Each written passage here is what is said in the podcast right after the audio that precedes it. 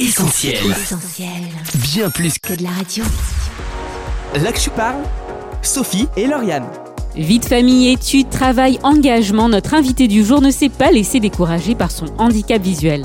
À l'occasion de la journée nationale des aveugles et malvoyants, on reçoit à nouveau Françoise Caron qui nous parlera de son parcours remarquable. Là que je parle sur Essentiel Radio. On accueille tout de suite en studio Françoise Caron. Bonjour. Bonjour. Nous avons déjà eu euh, le plaisir de vous interviewer, Françoise Caron. On rappelle, vous êtes la présidente de la Fédération nationale des associations familiales protestantes. Vous avez écrit le livre La famille chevillée au cœur, paru en 2021 aux éditions Première Partie, dans lequel vous racontez votre parcours de vie, un parcours euh, remarquable, jalonné par le handicap, sujet pour lequel on vous a invité aujourd'hui. Et Françoise, vous n'êtes pas venue seule puisque vous êtes venue accompagnée de votre fille, Lydie Jean-Théodore. Bonjour. Bonjour. Merci à toutes les deux d'avoir accepté notre invitation. Alors Françoise Caron, pouvez-vous nous dire de quel handicap euh, vous souffrez et euh, comment ça se passe dans votre quotidien? Alors voilà, je souffre d'un handicap visuel, malvoyante euh, profonde depuis toute jeune, et puis avec un décollement de rétine sur l'œil qui voyait jusqu'à un cinquantième en 2002, et donc juste une toute petite perception lumineuse de l'œil gauche, perception que j'avais dès la naissance. Et donc je suis plongée un peu dans le monde de la cécité au fond. Alors, une maladie évolutive avec un verdict qui été posé initialement à l'âge de 5 ans. Comment il a été accueilli par euh, vos parents et est-ce que vous avez réalisé tout de suite ce que ça impliquait pour vous? Alors oui, c'est l'enseignante au fond qui a interpellé mes parents en leur disant qu'elle pensait que je n'étais pas uniquement euh, étourdie, désordonnée, souillon, mais qu'il y avait euh, certainement un problème visuel. Et donc premier rendez-vous, et puis d'emblée, mes parents, euh, confrontés au verdict, se sont effondrés. C'était pour eux vraiment le toit du monde qui leur tombait sur la tête. Ils recevaient ça comme, en effet, l'annonce d'un véritable handicap, d'une privation totale de tout ce qui allait me permettre de grandir, d'être autonome. Enfin, je crois qu'il y avait quelque chose en plus dans la représentation qu'ils avaient de ce qu'était la malvoyance ou la cécité, qui les empêchait d'être attentifs et à l'écoute de ce qui aurait pu les aider à mieux comprendre ce qui se passait. Mais moi, de ma place, au fond, euh, la seule chose qui m'impactait, c'était leur peine. C'était leurs inquiétudes, leur pourquoi, leur comment, et, je me sentais euh, totalement responsable de leur peine. Et, les seuls souvenirs que j'ai, au fond, c'est ce sentiment de culpabilité de, où, à cause de moi, la famille allait mal et papa et maman se disputaient beaucoup et maman pleurait beaucoup. Mais moi, le handicap, au fond, euh, j'en avais aucune conscience. Je voyais ce que je voyais, j'avais pas les yeux des autres. Donc peut-être même qu'à certains moments, en tout cas, il me semble qu'en en élémentaire, c'était les autres qui étaient différents. Pourquoi ils écrivaient dans des toutes petites lignes alors que moi, je m'appliquais à en faire des grosses pour bien écrire. Quoi. Il y avait comme ça quelque chose qui me dépassait, qui m'étonnait. On comprend par là que euh, la réaction, en tout cas de l'entourage, est très importante hein, dans, dans, la manière dont on peut vivre son handicap. Alors justement, comment cet entourage peut nous aider? C'est une question que l'on a posée dans la rue. On écoute quelques réactions. En faisant des activités, le faire sourire, euh, jouer avec, euh, l'emmener dans des parcs. C'est des êtres humains, faut les aimer, hein, c'est tout. Ça dépend du handicap. Ça peut être fort et ça peut aussi être blessant. Je pense que ça donne de la force d'avoir l'entourage qui nous aide. C'est important. L'essentiel, c'est de l'accompagner, de ne pas le stigmatiser de pas lui mettre la pression euh, ou lui montrer qu'il est foncièrement différent. Il faut juste être normal et l'aider s'il a des difficultés. Ne pas mettre la pression, c'est intéressant. Alors Françoise Caron, dans votre livre, on perçoit une vraie solidarité familiale qui euh, s'est mise en place pour vous aider. Alors peut-être avant de vous entendre, on va se tourner vers euh, Lydie. Qu'est-ce que ça a impliqué pour vous le handicap de votre mère et euh, comment dans le quotidien vous êtes venu en aide euh, à votre maman? Alors d'abord, les sentiments se sont un peu mélangés après euh, la tristesse de voir euh, notre maman euh, déboussolée, perdre ses repères. Il y a euh, le sentiment là de responsabilité qui se présente euh, à nous et là en l'occurrence à moi. Je devenais euh, l'aînée de la maison, sachant que ma grande sœur et mon grand frère euh, est partis euh, faire leur vie, leur propre maisonnée. Voilà, ça, ça change un petit peu le quotidien. Faut faire davantage attention, être précautionneux. Je crois que c'est à la fois euh, une force et en même temps un, un, bouleversement qui marque à jamais après notre vie. Françoise Caron, votre réaction à ce que peut-être vient de dire votre fille? Bah, Au fond, ça fait écho à ce que je disais précédemment, à l'annonce du handicap euh, que mes parents ont reçu. C'est-à-dire, au départ, c'est la sidération. Et puis très vite, c'est bien, tant mes parents que ma fille et mes enfants ont rebondi, réagi et ont su totalement, euh, et euh, à cause de l'amour qu'ils avaient pour moi, être une aide précieuse, trouver tout ce qui allait faciliter ma vie avec souvent beaucoup, beaucoup de discrétion, de pudeur, et ça, je crois que c'est important. Mais en même temps, en même temps, j'étais et leur fille pour mes parents et leur mère pour mes enfants. Et après la sidération et la peine, ce qui a prévalu, c'était les liens qui nous unissaient, et puis le fait qu'au fond, ça changeait rien à qui j'étais pour eux, à ce que j'étais. Et je dois dire que c'est ce qui m'a énormément aidé et qui m'a permis après de puiser en moi les ressources dont j'avais besoin. Parce qu'il m'aidait à dépasser le sentiment de honte et de culpabilité. Ils savaient aussi me dire qu'ils avaient besoin de moi et que s'ils étaient à mes côtés dans certaines situations, ils comptaient aussi sur moi dans ce que j'étais pour tout ce que j'avais pu déjà leur donner ou que je pourrais encore leur donner. Et, et au fond, on devenait simplement, j'allais dire, compagnon de route, fille, parent, euh, mère, enfant, et, et que ça m'a aidé à ne pas me victimiser et à pas uniquement me faire assister. Mais c'était un vrai partage. Ça vous a aidé, vous l'avez dit, mais euh, tout le monde ne vous a pas toujours aidé. Alors dans votre livre, vous mentionnez un épisode avec une enseignante quand vous étiez enfant euh, concernant la constitution d'une bibliothèque. Un épisode difficile et pourtant votre réaction a été remarquable. Est-ce que vous pouvez nous raconter? Oui, alors oui, c'est ça n'a pas été simple tout le temps et ce serait on peut pas gommer ces moments si difficiles où les enfants ou voir les adultes qui vous ont en charge en plus ne comprennent pas, sont excédés par tout ce que ça engendre comme, comme situation compliquée pour eux en tant qu'enseignants notamment. Et, et, oui, donc une bibliothèque qui s'ouvre, j'aime lire, entendre ma mère me lire les livres et, et, donc je me réjouis et cette bibliothèque doit être constituée avec tous nos livres. Donc je rentre à la maison et, et de surcroît, je me dis je vais pouvoir apporter quelque chose de plus à l'école alors que c'était difficile au quotidien la classe.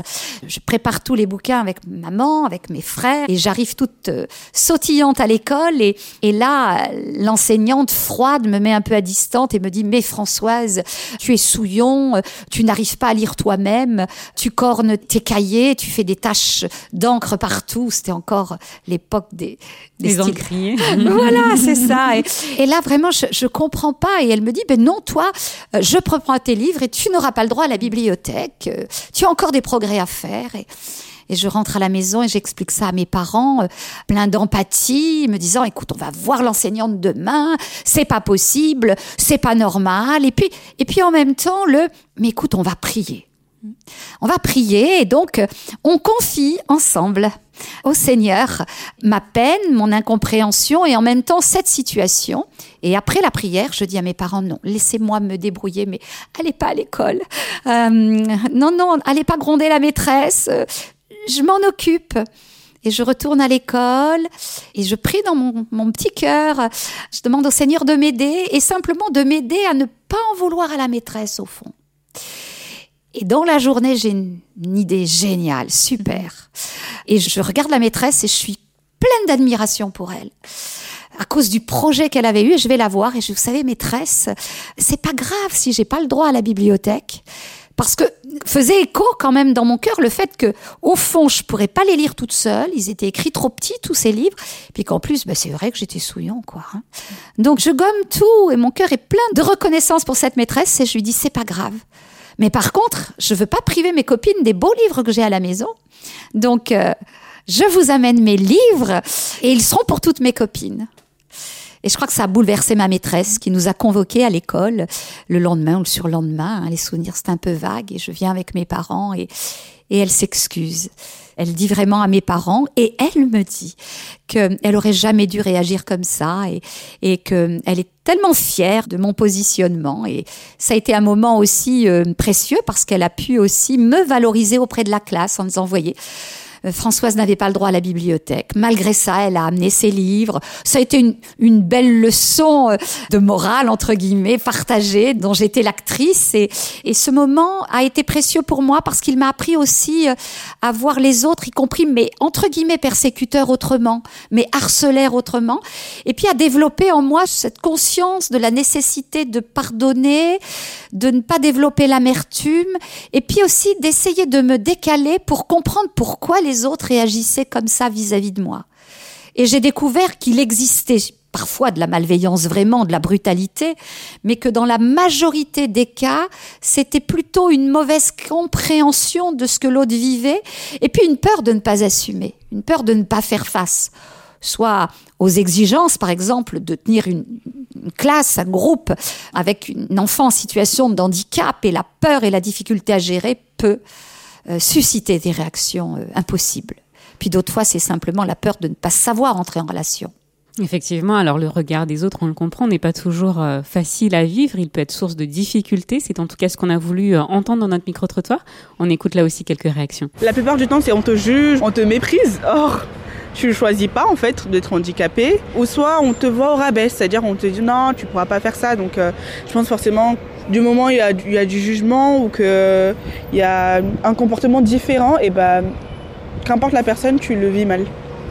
Les insultes les agresser physiquement. Je pense que c'est difficile à vivre. Déjà, moi personnellement, quand je vois quelqu'un qui est handicapé, directement, j'essaye de ne pas lui montrer trop de compassion. Parce que je sais que donner trop de compassion à quelqu'un, il se sent mal, voilà. Franchement, je le garde de la même manière qu'une personne normale. Et franchement, je trouve que c'est important de ne pas regarder déjà la personne qui est handicapée. Trop la regarder, ça blesse. Alors Françoise Caron, euh, on a vu votre réaction en studio. Vous avez souri lors de ce micro-trottoir. Dites-nous ce que vous en pensez. Parce que tout ça, c'est voilà, c'est super. Et l'équilibre est tellement difficile entre pas montrer trop de compassion et, et en même temps tenir compte de comment je vais le rejoindre, quoi, comment je vais entrer en relation avec. En effet, c'est une personne à part entière qui nécessite qu'on soit avec lui et qu'on le considère comme une personne à part entière qu'il est. Et en même temps, et en même temps, ben oui, euh, si j'essaye de comprendre pourquoi il est différent, je vais aussi trouver les codes, les moyens de le rejoindre, que ce soit la cécité visuelle, la surdité, euh, la personne en fauteuil roulant. Euh, oui, je dois tenir compte quand même de ses besoins. Et puis moi, en situation de handicap, et j'ai dû l'apprendre, je dois aussi accepter d'apparaître aussi avec mes limites. hein. J'ai eu beaucoup de mal, par exemple, à prendre la canne blanche. Parce qu'au fond, quand je donne le bras à quelqu'un qui me conduit aussi euh, habilement, agilement euh, que Lydie, euh, ma fille, ou, ou mon mari, ou d'autres, j'en ai pas forcément besoin. Mais avoir ma canne, c'est montrer aussi à l'autre que je ne vois pas, c'est me protéger, mais c'est aussi l'aider à se décaler éventuellement, à, à, déplacer sa valise quand il va voir qu'elle peut m'encombrer. C'est-à-dire que c'est aussi un signe, moi, de respect pour celui dont je vais avoir besoin pour que je ne sois pas mise en difficulté. Tout est dans l'équilibre. Un équilibre pas forcément facile à trouver, non. mais en tout cas c'est bien intéressant. Lydie, je me tourne vers vous. Comment vous, vous avez vécu le regard des autres sur le handicap de votre maman? Alors, j'ai pas vraiment de souvenirs euh, négatifs mes copines à l'époque étaient plus euh, plus dans l'empathie. Je, bah, je, rejoins un Mhm. mmh. peu euh, le, le micro-trottoir Oui. là. Plus dans, au contraire, comment elle fait, euh, et ça, et pour ces gestes-ci. Donc non, j'ai pas subi un, un regard négatif concernant le- l'handicap de maman. Est-ce qu'on peut dire qu'il y a une forme de fierté peut-être aussi qui est née aujourd'hui, comme vous êtes maman, vous réalisez peut-être un peu plus ce qu'a vécu votre mère aussi? Ah bah ça c'est sûr. Et en effet, je peux le dire au micro que je suis très fière de, de ma maman parce que en effet. Euh, bah, elle est exceptionnelle. euh, tout l'amour qu'elle nous donne, tout. Elle le disait un peu tout à l'heure, c'est-à-dire que on est là pour l'aider, on est là pour être à ses côtés, mais en même temps, elle est tout autant présente euh, pour nous. Et donc, euh, en effet, c'est c'est une vraie fierté. Eh ben, on va rester sur ce thème de maman exceptionnelle, parce que c'est vrai, on se pose la question comment faire quand on est malvoyant euh, pour élever un enfant? Déjà, quand on est normal, ce n'est pas évident. Alors, quand on ne voit pas, on a posé la question dans la rue, on vous laisse écouter les réponses. Dès le départ, elle-même faudra qu'elle puisse se gérer d'abord. Après, si elle arrive, elle a ses placements, elle peut s'en sortir et qu'elle peut vraiment le faire, je vois pas où est le problème. Mais si elle peut pas y arriver, elle peut pas s'en sortir d'elle-même, je pense pas qu'elle puisse s'occuper des enfants à l'heure actuelle, à part s'il y a quelqu'un qui est là pour l'aider. Bien évidemment, la personne est à l'écoute quand même de ses enfants. Elle les aime quand même. Elle les voit pas physiquement, mais elle les... à leur sourire, à, à leur, à leur parole, elle sait qu'elle aime ses enfants et qu'ils sont beaux, ils sont magnifiques. Bien sûr. Attendez, mais si elle peut marcher pour aller au boulot, elle peut bien élever ses enfants. Être aveugle, sourd, muet, qu'importe, c'est pas un handicap assez grave pour euh, ne pas élever des enfants. Donc euh, oui, bien sûr. Qu'en pensez-vous? Alors oui, c'est, c'est, c'est- ça, c'est des grandes questions qui reviennent, mais, au fond, c'est les questions que j'avais, moi, à 17, 18 ans. Puis alors, quand je me suis retrouvée enceinte, euh, ouais, je me posais ces questions, au fond. Est-ce que je vais pouvoir? Alors, je ne doutais pas d'être en capacité de les aimer, de leur sourire, de leur ouvrir mes bras, mais, mais j'avais conscience aussi de deux choses. C'est qu'il y avait des soins qu'il serait peut-être difficile à leur prodiguer. Je pense simplement à couper les ongles. Ouais, C'était. Comment je leur couperais les ongles, hein, tout bêtement. Voir aussi quelques hum, symptômes euh, qui ne sont visibles qu'à la vue. Puis, puis l'autre problème majeur pour moi, c'était les risques de danger. Mettre en danger mon enfant ou ne pas voir s'il était en danger. Et donc, quand ma fille aînée est née, c'est vrai que j'avais quand même de grandes inquiétudes qui étaient complètement amplifiées par l'équipe de la maternité, que j'ai fui littéralement, mon bébé sous le bras, les larmes qui coulaient, pour rentrer à la maison, parce que là encore, elles m'avaient filé leurs inquiétudes. Ce qui n'a pas été le cas après pour les autres, mais peut-être que j'avais pris moi aussi de l'assurance, donc euh, elles avaient compris euh, très très vite qu'il fa- fallait quand même qu'elles me laissent faire. Et puis vite, j'ai trouvé les gestes au fond. Euh, ben oui, euh, euh, il faut avoir toujours les mains très très propres quand on est malvoyant, parce qu'on met ses mains partout. Alors on les met partout pour se déplacer, pour toucher, pour faire la cuisine, pour s'habiller, mais on les met partout aussi pour saisir son bébé, pour, pour voir le contour de son visage, pour mettre le, la tétine dans la bouche du bébé. Alors les premières cuillères, n'en parlons pas. Donc mais l'enfant vite s'adapte, donc il sait que c'est pas un geste déplacé. Quand il voit ma main s'approcher, il tend sa bouche, comme il ne le fait pas avec sa maman.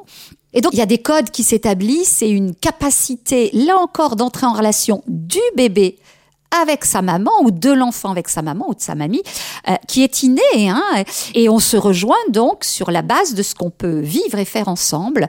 Et puis tout ce qui est sécurité, ben, là aussi j'ai développé euh, des aides, euh, mis des petites barrières. Les enfants ont appris à pas aller trop loin. Alors tous ils me l'ont fait quoi. Ils se cachent à partir de 18 mois, 2 ans.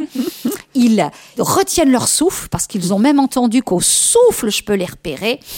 Et là, euh, c'est voilà, c'est le jeu dans lequel ils se régalent, mais, mais souvent pendant allez, 3, 4, 5 mois, on le sait. Je leur mettais des petits bracelets avec une petite clochette. voilà, on a trouvé quelques stratégies, mais très très vite, les liens qui nous unissent ou qui permettent à un enfant d'entrer en relation avec l'adulte, même si c'est pas votre enfant, euh, ce sont simplement les liens sociaux euh, font que l'enfant va permettre aussi à la personne en situation de handicap de développer tout ce qu'elle peut développer et on se rejoint. On se rejoint tout simplement. Et je crois que les personnes handicapées euh, ont besoin aussi qu'on reconnaisse en elles la capacité véritablement à élever les enfants. Alors avec quelques aides, ça dépend du handicap, mais en tout cas quand elles ont le désir d'enfant et, et qu'elles sont, et j'ai bien noté, en capacité de se gérer elles-mêmes, alors oui, c'est possible. C'est vrai que c'est impressionnant cette adaptation entre l'enfant et la maman. Alors Lydie, vous confirmez que un, vous n'avez manqué de rien, et de deux, que vous êtes bien caché. Ah oui, Bon. Avec la clochette, je, ah, je confirme. vous l'avez gardé en souvenir, non Non. Alors, euh, on peut vraiment parler, euh, dans votre cas, Françoise Caron, d'autonomie. En tout cas, c'est un mot qui ressort dans votre livre. La volonté de vivre comme tout le monde, de ne pas être vue comme une personne malvoyante, allant jusqu'à prendre peut-être des risques. Pourquoi cette volonté d'être autonome, presque à tout prix, j'ai envie de dire? Alors, parce que je crois que très très vite, et, et plus encore à l'adolescence, j'ai réalisé que soit euh, le handicap m'enfermait, un petit peu comme dans une prison, alors peut-être un peu cocon et, et m'évitant le danger, mais il dominait sur moi, soit c'était moi qui me positionnais, au fond qui dominait sur lui, en l'apprivoisant, en le domptant, en en tenant compte, mais sans jamais qu'il me prive de ce que je savais essentiel pour moi, pour moi et pour les autres. Et je crois que euh, j'ai appris à renoncer, à, à gérer quelques frustrations, mais j'ai pu aussi euh, vivre des choses que je n'aurais jamais pu vivre si je m'étais pas positionnée et si j'avais pas aussi entraîné les miens à taire un peu leur peur pour aussi me laisser trouver moi-même ce qui était possible ou pas. Alors Françoise Caron, dans une interview, vous dites que vous avez appris à développer d'autres sens, à voir avec le cœur. Euh, Qu'entendez-vous par là? Alors, j'ai appris à voir avec le cœur, j'allais dire, euh, de deux façons. Avec mes sens, déjà, hein, parce que je crois que là encore, l'être humain est créé de telle façon, machine extraordinaire, c'est qu'il y a une possibilité aussi de développer d'autres sens, et que le cœur, les émotions, l'intellect traduisent tout ce que les autres sens perçoivent et qui vont compenser la vue. Donc ça, c'est la première chose. On commence à bien voir avec le cœur, avec ces sens-là. Et puis la foi et ma relation vraiment à Dieu, euh, au travers de l'amour que Jésus-Christ m'a transmis, m'a permis aussi de, de comprendre que les choses n'étaient pas telles qu'on les voyait avec nos yeux de la chair, mais telles qu'on les ressentait aussi avec tous nos sens qui peuvent être trompeurs. Il n'y a pas que les yeux qui peuvent être trompeurs, les oreilles peuvent l'être aussi, les odeurs. Euh, et donc développer vraiment cette, cette volonté de rejoindre l'autre plus pour ce qu'il est en profondeur que pour ce qu'il renvoie dans son esthétique ou, dans sa posture. Et puis ce qui vaut pour l'être humain vaut aussi pour, pour les contextes, pour, pour la nature. C'est chercher à voir d'abord ce qui est beau, euh, ce qui est porteur d'espérance, ce qui va faciliter ma vie mon entrée en relation avec l'autre, avec le monde, et puis ensuite me dire, bon, comment je fais avec ce qui est plus difficile. Et je crois que ça, c'est quelque chose d'important, et que au cœur de ma cécité, cette lumière qui a été allumée par par l'espérance trouvée dans l'amour de Dieu et par la reconnaissance de qui je suis en tant qu'être humain, cette petite lumière, au fond, elle a toujours brillé, euh, même au cœur de l'obscurité. Donc de l'obscurité liée à ma cécité, mais aussi de l'obscurité des situations dans lesquelles on est plongé parfois, de celle de notre société, de voilà quelque chose de plus fort et qui m'a permis euh, de dépasser les épreuves et, et d'aller toujours puiser en moi euh, une joie, une, une volonté de pardonner et puis de vivre tout simplement et de vivre moi. Il y a que si je suis bien vivante, moi, que je peux aussi entrer en relation avec l'autre et, d'être aussi une plus-value pour lui, une source de, réconfort et de bénédiction. Et pour moi, les deux vont ensemble. Et au fond, la lumière ne sert que quand elle m'éclaire et qu'elle éclaire les autres. Et pour éclairer, euh, vous l'avez fait, Françoise Caron. On reviendra en tout cas euh, sur votre foi dans quelques minutes. À vous entendre, vous êtes une femme passionnante et passionnée. Vous avez entrepris beaucoup de choses dans votre vie. Un jour en train d'aider dans un centre social, le lendemain à l'Élysée. Votre handicap n'a jamais été euh, un frein pour être utile auprès de ceux que vous aimez comme auprès de parfaits inconnus? Alors un, chemin difficile, hein. la vie n'est pas un long fleuve tranquille. Hein. Il faut apprendre à pagayer et puis parfois à, écouter la nature. Et qu'est-ce qui provoque cette levée des vagues et, et qui fait qu'on a du mal à se protéger du vent? Donc je dirais que oui, euh, être aussi pleinement conscience des difficultés, ne pas les nier, ne pas être dans le déni, tant par rapport à soi-même que par rapport aux autres, et puis se dire qu'au fond, euh, euh, c'est un fleuve sur lequel il faut naviguer, et puis il faut aller de l'autre côté, quoi. Il faut aller de l'autre bord, coûte que coûte, et trouver, voilà, la force, les moyens euh, pour avancer, et puis qu'au fond, on n'est pas responsable ni de son handicap, ni de plein de circonstances comme ça compliquées, mais on est responsable de la façon dont on On est responsable aussi des choix que l'on fait et que c'est des questions que je me suis souvent posées seule euh, avec mon mari parce que le couple a été aussi quelque chose d'important dans ma vie. Hein. Faire à deux, construire une famille et avancer, c'est aussi partager euh, nos rêves, nos projets, mais aussi nos peines, nos, nos difficultés, et puis euh, relever le défi quoi, de, de jamais sombrer. Un défi que vous avez relevé, Françoise Caron, et vous allez nous expliquer d'ici quelques minutes comment vous y êtes parvenu. On vous garde donc en studio avec nous. Avant d'aller plus loin, on va marquer une pause en musique. On s'écoute tout de suite I'm Here For You de Jonathan Traylor. À tout de suite.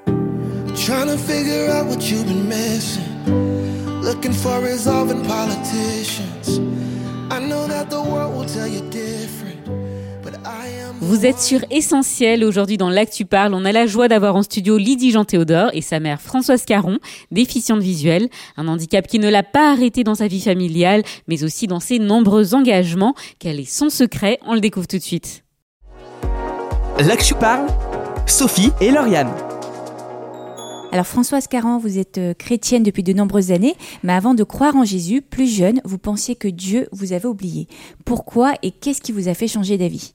Alors oui, euh, je crois que quand on est confronté très vite comme ça à des limites, à des frustrations qui semblent aussi très différentes de celles des autres. On en a tous, mais le handicap visuel vous fait croire que vous allez être privé au fond d'un projet de vie euh, auquel vous avez droit. Alors c'est pour ça que j'aime pas trop le mot on est tous égaux. Euh. Hmm. Je crois à l'équité. L'égalité, c'est plus compliqué parce qu'en fait, moi, voilà, c'était le premier sentiment. Ben non, il n'y a pas d'égalité pour moi. Ça vaut pas sur le plan social, ça vaut pas non plus par rapport à mes frangins. Des choses, euh, voilà, moi, j'avais pas le droit, quoi. C'était pas possible, au fond.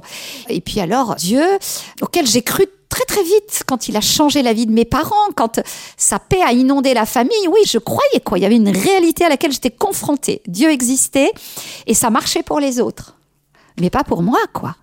Donc euh, là encore, est-ce que j'étais moins bien? Est-ce que j'avais fait des choses qui justifiaient que je sois punie? Enfin, j'avais toutes ces grandes questions là qui me taraudaient. Et du coup, j'ai vite construit avec Dieu une relation un peu atypique. C'est que puisqu'il était père, je pouvais lui parler. Mais puisque j'étais une fille maltraitée au fond, mal aimée, ben, j'avais le droit de me révolter et de lui dire. Donc je me souviens que je me jetais souvent sur mon lit et Ouais, parfois je dépassais même un peu les limites. Alors, pas trop parce que j'avais une belle éducation, mais quand même, oui, révolté. Hein. Et puis du coup, entraînant un peu dans la révolte euh, ceux et celles, en tout cas de l'église dans laquelle je, je vivais ma foi en famille. Voilà, les, les préados qui avaient aussi à en découdre un peu avec la foi et ce que leur parents leur imposaient, j'étais assez meneuse. J'avais de quoi les aider à, à, à stimuler là, leur rébellion. Euh, et puis on est parti en camp comme ça, un camp de jeunes organisé par euh, des églises. Et puis euh, voilà, on était donc des ados bien difficiles pour ces animateurs qui au fond consacraient leurs vacances pour prendre soin de nous, mais on s'en fichait. Hein. Et puis il y avait ces temps spi le soir sous la tente avec la musique, ça on aimait bien, et puis la prédication, ça c'était barbant. Puis les temps de prière qui n'en finissaient plus. On s'organisait souvent pour un peu jeter le trouble. Et puis ce soir-là, on avait été pourchassés par les animateurs parce qu'on fumait en douce et tout. Donc on était vraiment bien bien remontés. Et on rentre dans la tente et commence à avoir un peu de musique, ça c'était sympa. Et puis le pasteur arrive pas et voilà, ça commence à chauffer sous le chapiteau. Et puis les choses basculent, je sais plus trop. En tout cas, il y a la posture de ce pasteur ce qu'il a prononcé euh, m'a comme plongé au pied de Jésus. D'un coup, je sentais que un jour ou l'autre, je devrais fléchir le genou devant lui. Il y avait comme une attirance et puis sa présence qui m'a inondée, son, amour qui m'a rempli. Je me sentais aimée telle que j'étais. Et à ce moment-là, vraiment, euh, oui, je dirais, il y a eu un avant et un après. Le Père tout-puissant, euh, peut-être un peu fouettard, qui m'ignorait, devenait ce papa qui prenait soin de moi, qui m'aimait. Et, je comprenais même qu'il a été avec moi même dans mes révoltes et qu'il avait même accepté ça. Mais c'était ce temps où il me serrait dans ses bras, ce temps de la rencontre et, et ce temps aussi où j'acceptais au fond ces gestes d'amour Peut-être qu'il avait fait d'autres démarches et que j'étais pas prête. Là, j'étais prête et, et j'ai demandé pardon à, mes parents d'ailleurs de toute ma révolte, de tout le mal que j'avais pu leur faire alors, alors qu'ils m'aimaient, qu'ils avaient voulu me transmettre le meilleur et voilà, j'étais plus jamais seule et au-delà de la petite lumière là, liée à cette capacité de résilience qui était en moi, il y avait la lumière de la foi qui m'animait et, euh, j'ai appris euh, à aimer Dieu et, et, comme on dit, à le servir en, en essayant de transmettre voilà tout ce que j'avais reçu de lui et qui me semblait tellement important pour les autres, pour les bras cassés de la vie, pour les autres personnes en situation de handicap, pour tous ceux qui avaient été malmenés par leur famille, enfin tous ceux qui avaient besoin de que je partage avec eux. Ce qui avait changé ma vie, je me disais qu'au fond, ça pouvait être aussi bon pour eux. Hein tout en respectant peut-être le temps qui serait le leur de l'acceptation et de la rencontre. Vous parlez d'acceptation, Françoise Caron, dans la Bible, il existe de nombreux exemples de guérison. Comment réagir quand ça ne nous arrive pas? Comment on réagit à vos parents en l'occurrence? Alors oui, parce que quand mes parents sont venus pour la première fois euh, écouter l'évangile euh, dans une mission salut et guérison, euh, ils étaient sûrs que je serais guérie. Et je me suis appuyée aussi sur leur foi. Et ça hum, ma rébellion à l'adolescence. Mais j'ai compris qu'au fond, la guérison, elle pouvait prendre des formes multiples et que j'ai été témoin de guérisons euh, miraculeuses. Une petite fille qui avait la leucémie, qui s'est retrouvée à la première euh, réunion où j'ai assisté avec mes parents. Et elle a été guérie complètement. C'était à Royan, Charente-Maritime, Rochefort-sur-Mer, Royan. Et, moi pas. Donc, euh, je comprenais pas. Quand j'ai fait cette expérience de rencontre de l'amour de Dieu qui a transformé ma vie, j'ai aussi découvert que la guérison pouvait passer par d'autres chemins. Euh, cette guérison de la cécité de mon cœur, euh, qui m'a permis, oui, de dire que on ne voit bien qu'avec le cœur et que l'essentiel est invisible pour les yeux. Ah, le petit prince avait compris les principes bibliques. Mais j'ai vécu aussi le miracle sous d'autres formes, où euh, euh, je crois que ceux qui me connaissent bien ont pu assister à, d'autres formes de miracles improbables, comme des anges à mes côtés, qui m'ont évité les pires dangers, qui m'ont facilité le chemin. J'avais rendez-vous un jour au tribunal pour accompagner un jeune en grande détresse, placement judiciaire, et, et les choses étaient telles que mon mari a dû me déposer en bas du tribunal sur le parking et qu'il y avait pas d'accompagnateur et qu'il ne pouvait pas entrer, j'avais qu'un laissé passer. Et là, pris dans la voiture tous les deux, et, et là, toujours cette pensée, mais Seigneur, tu, tu pourrais m'ouvrir les yeux. Et j'ouvre la porte de la voiture et je dis à mon mari, laisse, Dieu est là. Je descends et à ce moment-là, un monsieur passe qui parle tout seul à haute voix et qui dit, j'ai rendez-vous au tribunal, euh, dans le cabinet de tel juge. Et là, je lui emboîte le pas, je lui serre le pas. Euh, alors, c'était avant mon, décollement de rétine, j'avais encore mon, mon petit cinquantième de vue. Et j'avance et je sais que c'est celui qui va être mon guide, qui va être mes yeux. Et j'arrive jusque dans la salle d'attente du tribunal de Pontoise, dans les dédales, l'ascenseur. J'aurais jamais pu aller jusque dans cette salle d'attente si j'avais pas été guidée. Ce monsieur ne savait pas que je ne voyais pas clair. Pourquoi parlait-il à haute voix? Et c'était pas quelqu'un de- qui avait une maladie mentale. Euh, on arrive dans la salle d'attente, on s'assoit, et étonnamment, c'était le beau-père de la jeune fille que je venais défendre.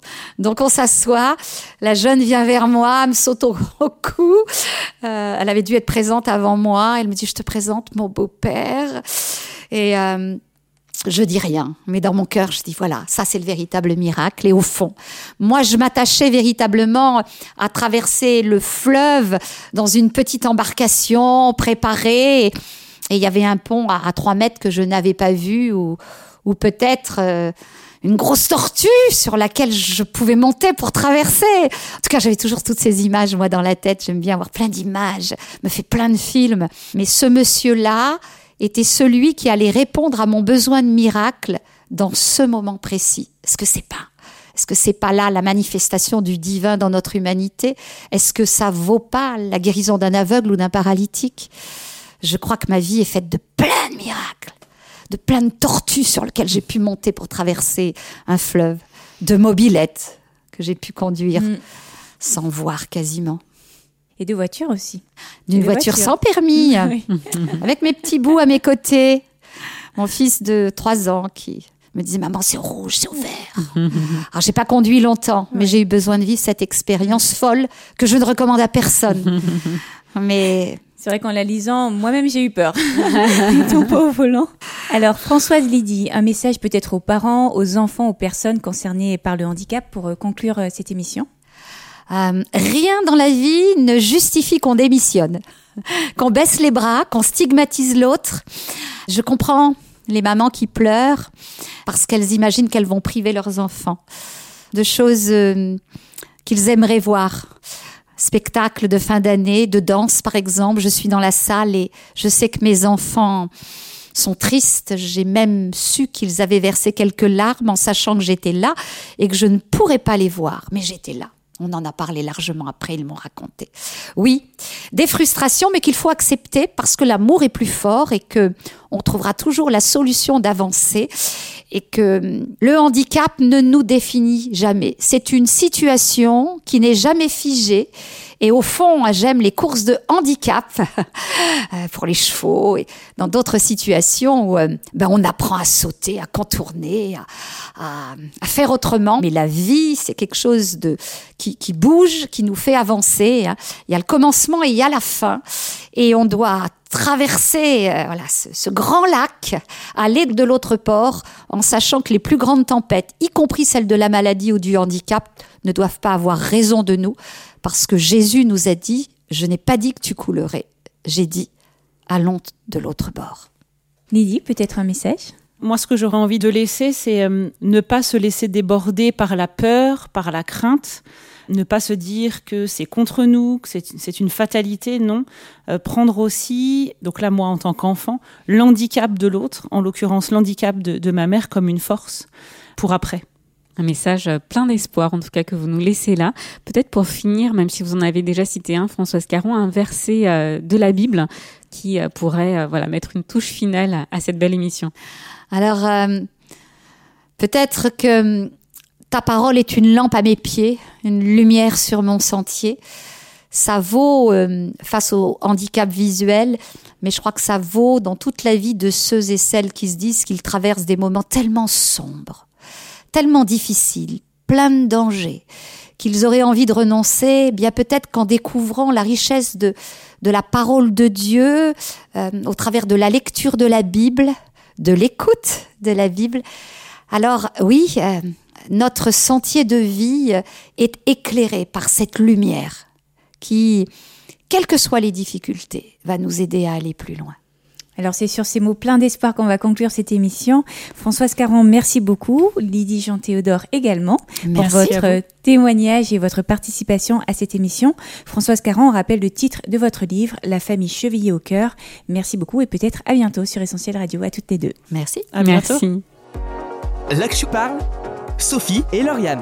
Il est temps pour nous de rendre l'antenne, mais avant, on vous invite à retrouver cette émission en podcast gratuitement sur essentielradio.com ou sur les plateformes de téléchargement comme Spotify ou Deezer.